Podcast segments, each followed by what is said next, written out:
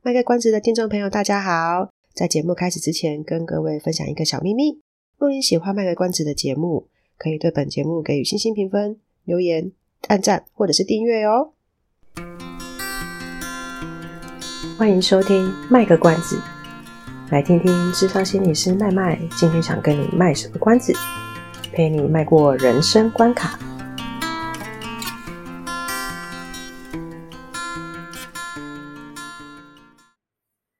嗨各位听众朋友，大家好，我是麦麦。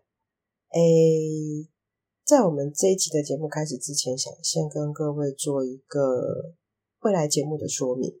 呃，因为有一些朋友可能并没有加路上有个心理师的 IG 或者是脸书，所以就会不知道说，呃，其实，在脸书或者是 IG 上已经有呃，先讲一下这个节目未来的一个动向。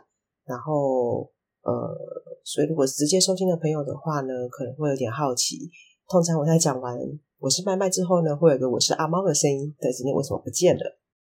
好，那这边就跟大家先说明一下。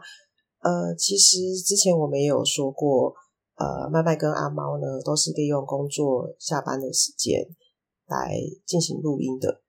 可是呢，麦麦跟阿猫刚好今年都遇上了生涯上的变动。所以我们的能够遇到录音的时间其实是越来越困难，那加上我还要再自己去呃修这些片段啊什么的，所以就会觉得要花时间更多。在经过一番考量之后呢，麦麦决定改变一下节目的形态，然后 大家不用担心，其实也不是说要停掉，因为。其实看了一下收听率，我们节目虽然不是那种打开 APP 然后可以看到前几名就会出现的那种节目，可是呃，其实收听还是有感觉是有固定的一群听众啦。那我觉得也希望可以做一点事情来呃表达对这些固定听众的感谢，感谢你们的支持。所以暂时没有把节目收掉的打算，只是说呢。麦麦跟阿猫的合体，或者是说，呃，邀其他来宾的部分呢，可能频率上没有办法像以前一样这么的密集。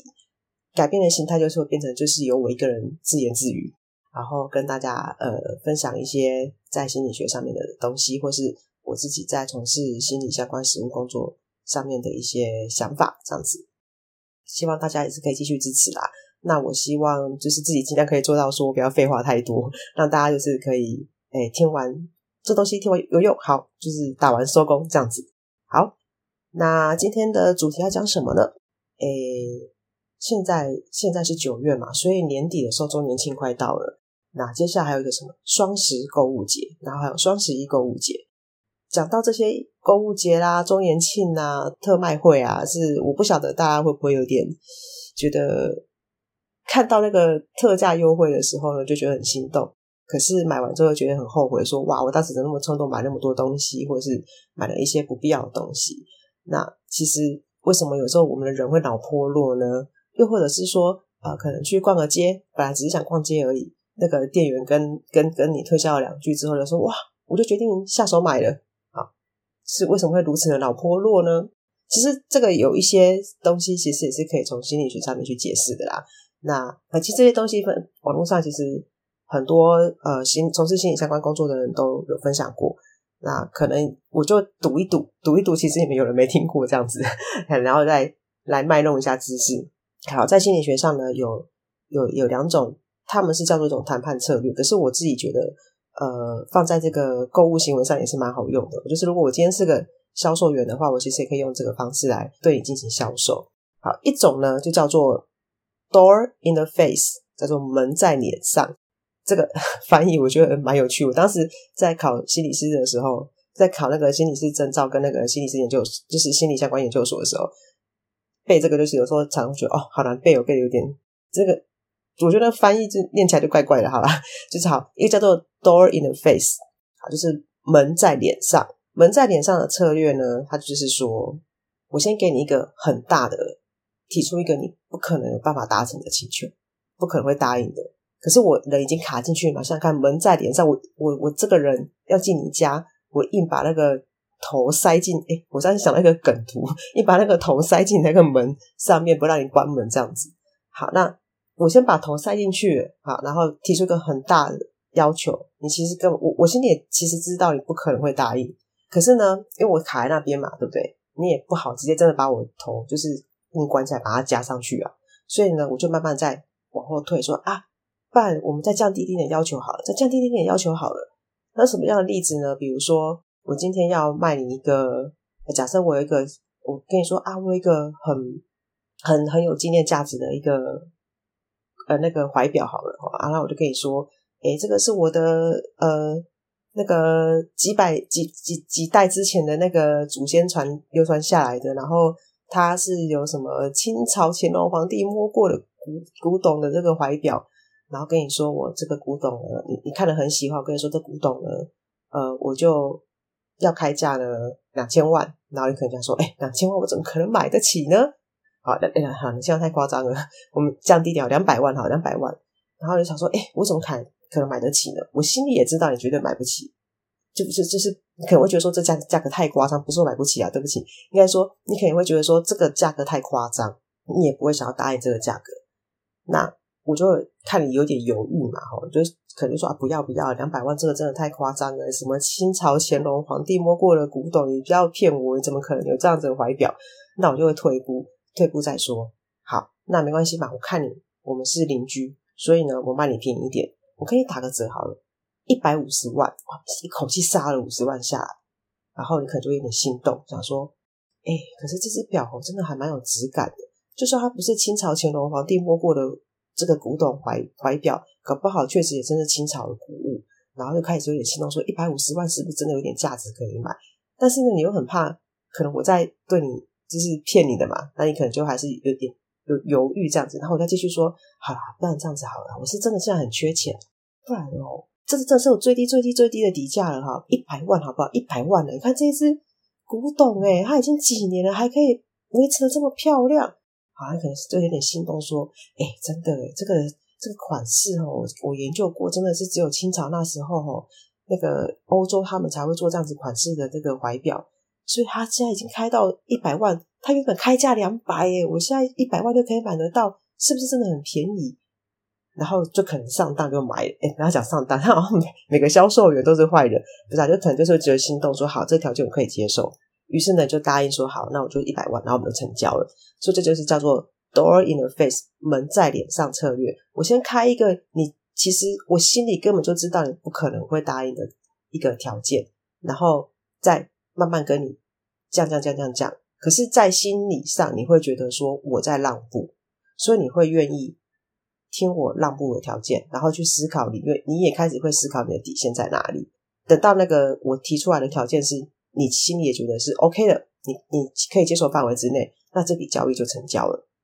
好，所以就是有可能像什么呢？比如说去百货公司的时候，我原本没有买这个东西，然后那个小姐可能就跟你讲说：“啊，这个鞋子、这个靴子多好看啊，什么只有几双啊，怎样怎样的，然后一双卖你三千五啊。”那心想说：“哈，可是我今天其实本来真的没有打算要买靴子。”然后一想说：“哎，这靴子又真的很漂亮。”他可能看你其实有点心动了，但是你也。没有到那么的想要买的话，他可能就会慢慢开始跟你杀价。他搞不好心里其实早就，你去菜市场买菜也是这样子啊，大家心里都有个底啊，我的底线是多少吧？那你一开始杀价，你一定是先跟他杀一个你不可能，他不可能答应的价钱。其实我们反过来可以，很多在这个菜市场杀价的，其实也是我们身为消费者也是用这一招啊。我先开一个你不可能的条件嘛，比如说啊，我直接对半对半砍。其实很多时候我们都会知道，老板不太可能答应对半砍这个价格。可是我们先开对半，就是有点先丢出的条件，让他知道说，我其实有意识想要买，我想要跟你议价，他就会慢慢的跟你谈。那我再慢慢的就说，好吗？那不要对半嘛，我就变成六折买嘛。其实我们这反过来运用也是，也是有可能会，就是让我们成功的运用运用在杀价策略上面。只是有些老板他可能听到要杀对方，他就直接说他不要卖你了，所以这个这个东西确实也是有点冒险的一个策略了哈。那另外一个呢，叫做什么？另外一个叫做 foot in the door。我现在好像英语教学，本集是英语教学节目。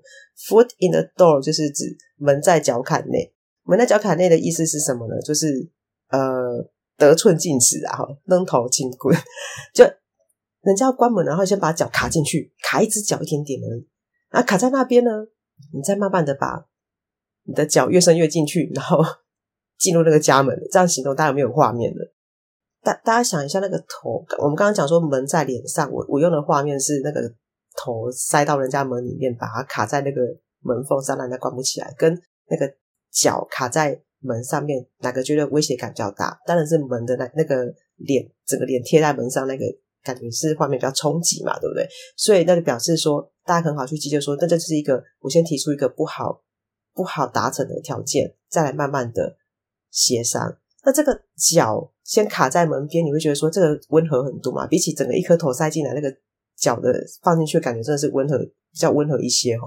所以这个脚在门槛内的这个策略呢，它就是说我先丢个小诱因给你，让你觉得说，哎，这你可以接受。然后接受，因为你会觉得，诶，这个我觉得我可以，OK 啊。你你说这个，呃，我以刚刚那个古董怀表的那个例子一样来讲，呃，你想买一个怀表，古古董怀表，然后我就说我有我有一个很有历史感，清朝的，然后我就说，然后你就听到就很有兴趣嘛，这就是门，呃，门在脚坎内嘛，哈，我就先把你吸引进来，我说，诶，我有一个你要买那个古董怀表，对不对？我有一个哦，我们家祖传下来的清朝的。我可以算你便宜一点，你可能就想说哇，好像可以考虑看看哦。他既然说要要要算我便宜一点的话，是不是就先把你吸引进来了？那我脚已经卡进去了嘛，我再慢慢的把腿往你们家里面伸。那你可能就会说开价多少？我说哎，这个哦，开价八十万好了。哇，你心想说啊，赚到了八十万，八十万清朝东西，一只古董怀表八十万，可以吧？可以吧？然后呢，等你准备要开始成交的时候，我跟你说，诶，可是哦，你知道吗？这个古董怀表哦，我们祖传下来还不只是清朝，你知道它是清朝什么那个皇帝那个年代的吗？你可能就好奇说，哦，是什么年代？清朝毕竟这么的长一个年代嘛，吼。说，哎，不是光绪哦，也不是那个嘉庆哦，是乾隆年代的。我想说，哇塞，八十万，八十万乾隆年代的，真的假的？可以买到这样子的古董怀表吗？我说就是因为是乾隆年代的，所以可能要再加个十万块上去，我会觉得比较合理一点。你心里想说啊，对啊，乾隆年代嘛，只要加个十万上去，好像也是合理啊。OK OK，九十万，这个我可以，我可以，我可以，好，我答应。那等你答应之后，我脚就再往深往里面深一点，我就说，可是哦，你知道这还不是只有乾隆乾隆皇帝那个时候年代而已。这一只表啊，我那个哦，不知道是几代工去的哦，他那时候哦刚好是这个。在清朝当官的，所以这只表啊，其实有被清朝的乾隆皇帝给摸过的。你知道我那个什么什么几代工哦，这被皇帝摸过的古董怀表，就这个怀表，它非常非常珍藏，开玩笑是当时的皇上摸了一个东西，他带回来家里面很开心啊，就收藏的好好的。就是从此有个家训，就是这个这个这个怀表不能随便乱动。所以你知道这个。清朝乾隆皇帝摸过的怀表，在外面怎么可能可以随便买得到呢？清朝乾隆皇帝碰过东西都在故宫里面的，对不对？你我三九十万，你觉得还是这样子好了？你是我邻居，我算你便宜一点，再加个十万块，凑一百万好不好？然后结果你看，两个策略都是一百万买到这只怀表，可是一个是往上加加价钱，一个是从上面砍价钱下来，所以这个 foot in the door 呢，就是用一种比较。慢慢的吸引你，吸引你进来，开一点小诱因给你。你觉得这个第一个条件我可以达成，第二个条件我也可以达成，第三个条件我现在也合理，然后就慢慢的就这样子上当，诶，上当了，就慢慢的这样子决定把钱包掏出来拿去买东西了。那为什么他们会被放在谈判策略呢？就是我刚刚讲的嘛，它就是上当嘛，就是先给你一个小诱因，让你觉得这个条件其实我可以接受，然后再提出第二个条件，你也觉得可以接受。那因为先前的经验都是还蛮不错的，所以就愿意。思考说，也许我接下来这个经验，我我觉得还是负负担得了的话，我会愿意一直答应说，让你把条件往上加。可是当你仔细回想的时候，就会想说，哎，其实我好像不知不觉答已经答应了你很多条件，这就是一个陷阱。就好像我们去逛街的时候，他可能就会说，我们现在衣服特价，然后等你要拿的时候，他就跟你讲说，哦，我们现在一件打八折，两件打七折，这样不会便宜吗？啊，不对，一件一件打九折，两件打七折。那有的时候就会觉得说，哎，一件八折这个，呃，一件九折这个，我觉得，嗯，你这家的牌子来讲，一件九折我愿意买。他刚才讲说，可是你带两件的话会有七折。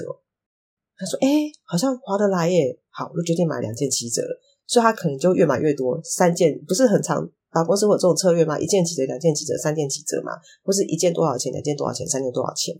他就是用这一种呃类似脚在门槛上的策略，让你去呃愿意再把钱多花一点，多花一点，多拿一点出来，然后你就赚到业绩了。好啦，这是本周的 麦麦英文小教室，不是啦，这是本周的的麦麦自言自语节目系列呃所讲的，就是呃这个关于如何让自己。发现自己为什么容易脑波弱？呃，好难念了，容易脑波弱，然后掏出钱包乖乖去买东西呢？啊，其实可能就是跟这两个心理学上的一个呃行为或者是呃效应上是有关系的。那今天这一集呢，就到这边结束。呃，对于新的形态的节目呢，如果各位听众有什么样的想法或者是想要回馈的呢，还是可以留言给我们。想要默默支持阿猫的呢，也是可以留言给我们，我会帮你当帮大家转告给他的。那下集再见喽，拜拜。以上是我们这次的节目内容，谢谢您的收听。如果您喜欢我们的节目的话，欢迎订阅我们的节目，或是到粉丝专业路上有个心理师追踪暗赞。若您对节目有任何的想法，欢迎留言让我们知道。下次再见，拜拜。